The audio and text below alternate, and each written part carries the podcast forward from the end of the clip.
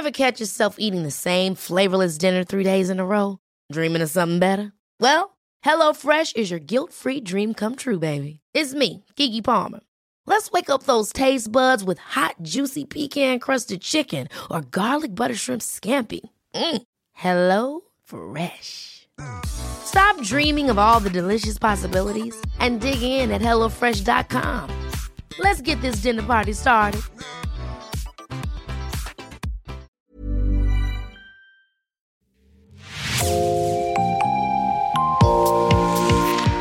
Bonjour et bienvenue dans Podcasting, l'actu dans la poche, le podcast quotidien d'actualité du Grand Sud-Ouest. Chaque jour, suivez-nous à la découverte de l'information régionale avec les journalistes et chroniqueurs du territoire. Je m'appelle Jean Berthelot de Lagleté et l'épisode du jour vous est présenté par Juliette Chénion de l'équipe Podcasting.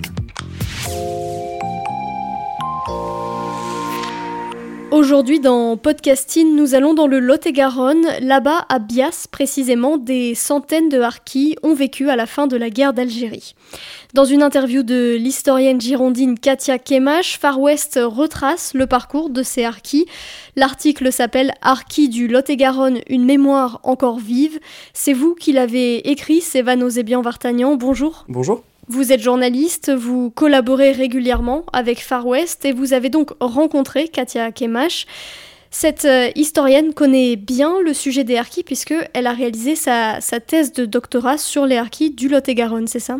Katia Kemash en fait est professeure d'histoire-géographie euh, en Gironde et en fait elle a fait effectivement sa thèse euh, sur les populations harkis du Lot-et-Garonne et elle en a tiré un livre qui s'appelle Harkis un passé qui ne passe pas. Dans quel cadre est-ce que vous l'avez rencontré et pourquoi avoir choisi de l'interviewer? Alors en fait c'était dans le cadre du Festival international du journalisme qui est organisé par Le Monde et qui se déroule chaque année à Couture-sur-Garonne, donc dans le Lot-et-Garonne. Et en fait euh, j'ai choisi du coup euh, le format de l'interview parce que c'était un sujet euh, vraiment pointu et qui nécessitait de, retranscrire directement les explications d'une experte, donc de Katia Kemash, tout en essayant de vulgariser au maximum pour rendre ce sujet euh, plus accessible et euh, compréhensible. Justement, pour bien expliquer ce sujet, commençons par définir ce que sont les harkis. Dans le langage commun, on dit souvent que les harkis sont des Algériens qui ont combattu avec l'armée française pendant la guerre d'Algérie, c'est-à-dire entre 1954 et 1962.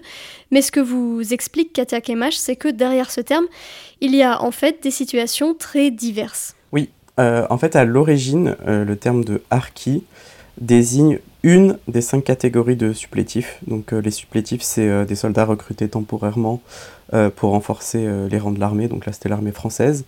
Donc les harkis, à la base, c'est une des cinq catégories de supplétifs euh, pendant la guerre d'Algérie. Et en fait, ces harkis, ce sont les membres des unités qu'on appelait arca, donc c'est les unités en mouvement. Puis après, avec l'histoire, le terme est devenu générique, on a fait un peu un raccourci historique. Et c'est vrai qu'il désigne maintenant du coup tous les Algériens qui ont été du côté de l'armée française pendant la guerre d'Algérie.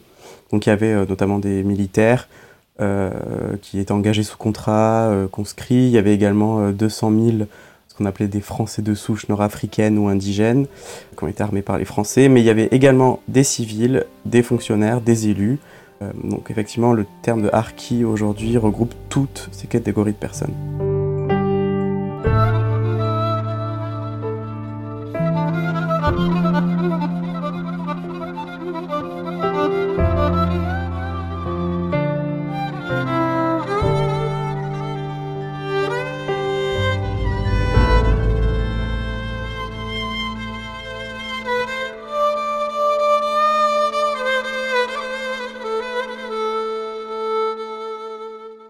l'Algérie obtient son indépendance en 1962.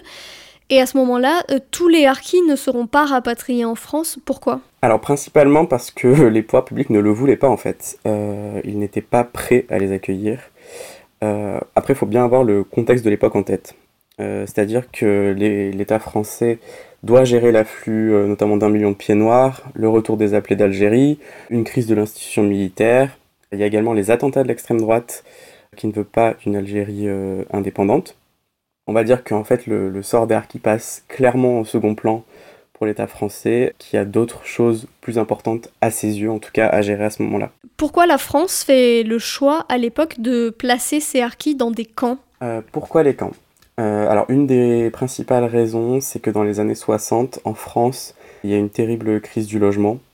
Et en fait, les camps sont une solution rapide pour loger euh, ces Algériens qui ont servi la France. Il faut également garder en tête qu'à l'époque, euh, les pouvoirs publics, euh, les dirigeants, euh, tout le monde en fait estime, donc c'est une logique encore très coloniale, hein, mais estime que les harkis ne peuvent pas s'intégrer en fait au, tissu social français de la métropole, on va dire. Donc les placer dans des camps, c'était aussi une façon de pouvoir les surveiller et en fait éviter qu'ils se mélangent à la population. Dans le Lot-et-Garonne, il y aura donc un camp à Bias. Il y aura jusqu'à 1300 harkis là-bas après la guerre d'Algérie. Qui étaient ces harkis envoyés dans le Lot-et-Garonne? Alors pour Bias, c'était uniquement les, ce qu'on appelait les inclassables, euh, donc les plus fragiles en fait.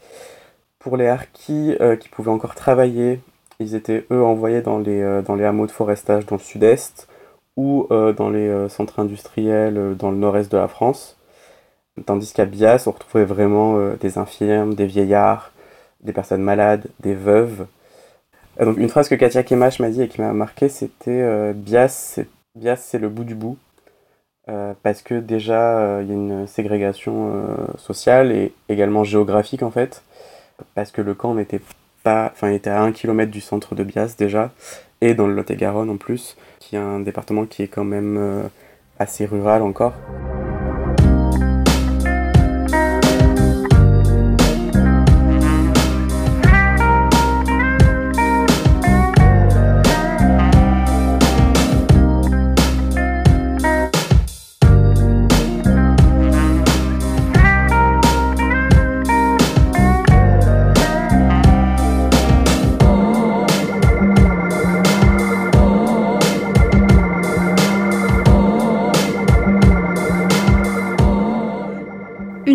Zone rurale, oui, le Lot-et-Garonne, un camp situé euh, loin de tout.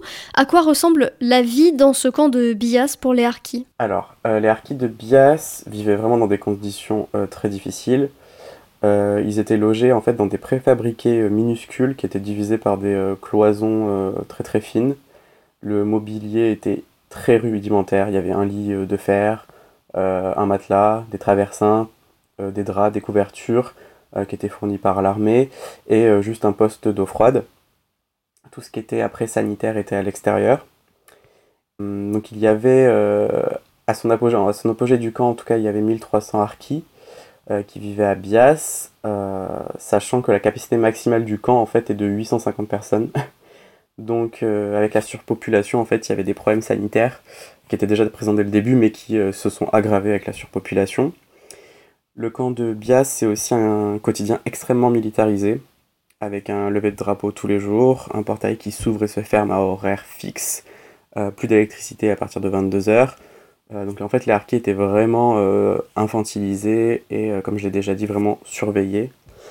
après, il y avait quand même des choses hein, qui étaient mises en place, notamment pour, les enfants. il y avait un terrain de foot, une école, et puis les assistantes sociales essayaient aussi de mettre en place des, euh, ce qu'ils appelaient des ateliers sociaux culturels. Il y avait notamment des voyages, des colonies de vacances, mais vraiment euh, contre, contre Harki. Vous l'avez dit, les conditions de vie sont très difficiles et c'est ce qui explique en partie pourquoi des Harkis se rebellent en 1975 dans le camp de Bias. oui, oui, clairement. Il y avait vraiment en fait un, un ras-le-bol, notamment de la part des jeunes du camp, un, un malaise social qui s'est exprimé par cette révolte. Donc il y avait eu euh, une occupation manu militari des locaux administratifs du camp, un incendie aussi dans une des salles de classe, des manifestations violentes, et euh, également une prise d'otage de quatre travailleurs immigrés algériens. Alors ça c'était au camp de Saint-Maurice-l'Ardoise, donc dans le Gard, mais en fait cette prise d'otage avait été euh, fomentée et orchestrée par des jeunes de Bias. Et en fait ces jeunes voulaient qu'on parle de leur situation en fait, qui était clairement un tabou, un non-dit historique. Katia Kemash avait d'ailleurs dit euh, les, harkis ont trouvé leur place dans la société euh, en contestant.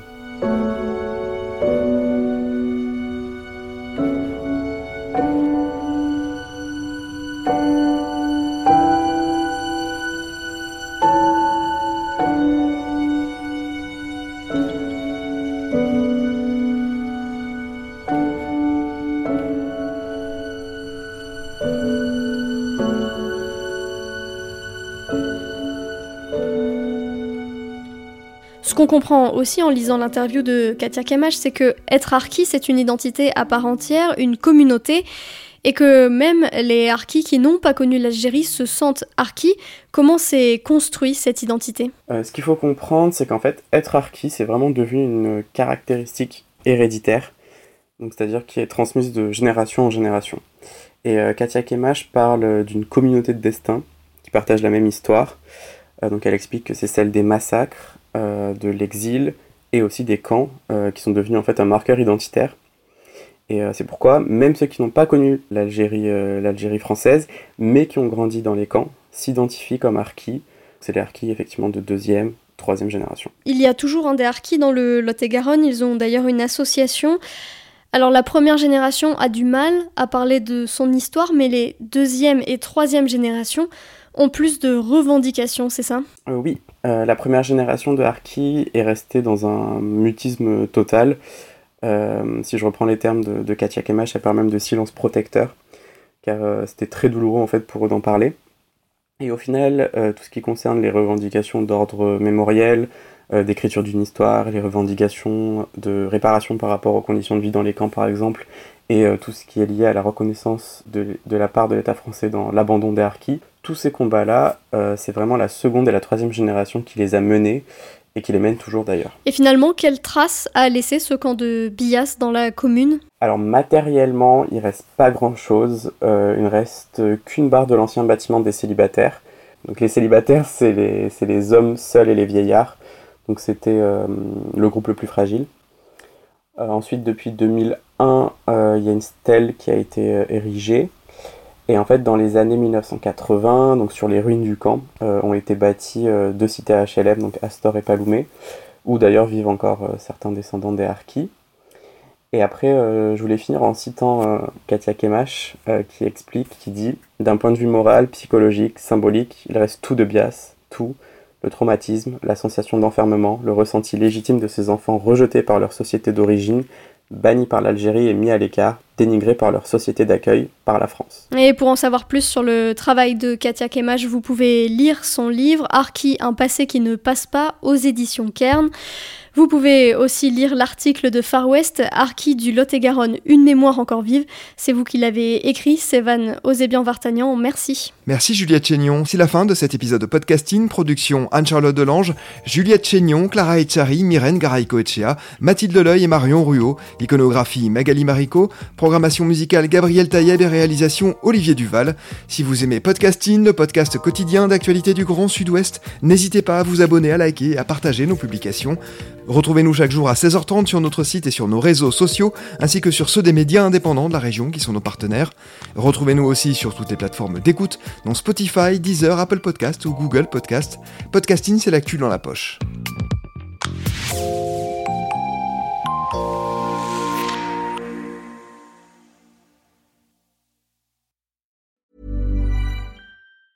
Ever catch yourself eating the? Well, HelloFresh is your guilt-free dream come true, baby. It's me, Kiki Palmer. Let's wake up those taste buds with hot, juicy pecan-crusted chicken or garlic butter shrimp scampi. Mm. Hello Fresh. Stop dreaming of all the delicious possibilities and dig in at HelloFresh.com. Let's get this dinner party started.